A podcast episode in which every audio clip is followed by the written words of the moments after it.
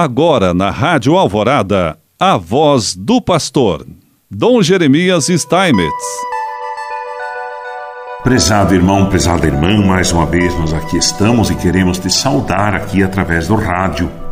E hoje continuarmos a falar sobre a Eucaristia, o lugar eucarístico.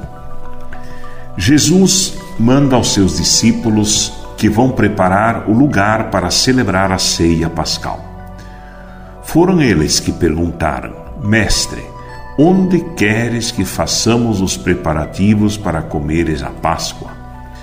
Enquanto contemplamos e adoramos a presença do Senhor no pão eucarístico, somos chamados também nós a interrogar-nos: em que lugar queremos preparar a Páscoa do Senhor?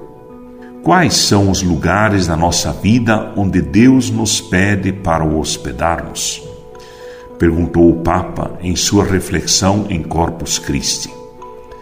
Para celebrarmos a Eucaristia, é preciso primeiramente reconhecer a nossa própria sede de Deus. O drama atual é que muitas vezes a sede já desapareceu.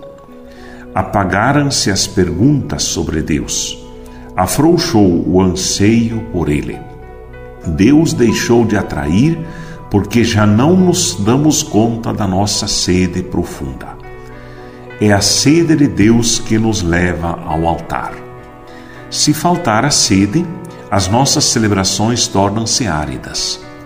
Deste modo, também como igreja, não podemos contentar com o grupinho daqueles que habitualmente se reúnem para celebrar a Eucaristia.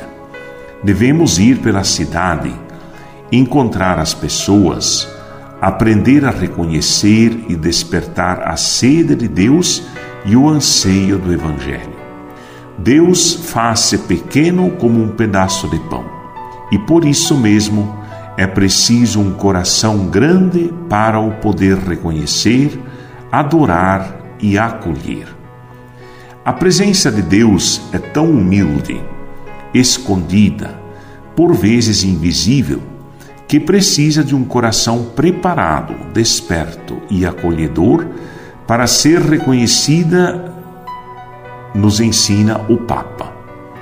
Se, em vez de uma grande sala, o nosso coração se assemelhar a um sótão, para onde já há muito mandamos o nosso entusiasmo e os nossos sonhos, se ele se assemelhar a um quarto acanhado e escuro, porque vivemos apenas de nós mesmos, dos nossos problemas e amarguras, então será impossível reconhecer essa presença silenciosa e humilde de Deus.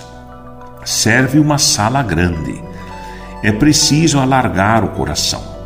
Precisamos sair do pequeno quarto do nosso eu e entrar no grande espaço do encanto e da adoração. Este é um movimento individual e comunitário diante da Eucaristia. Disto precisamos, a adoração.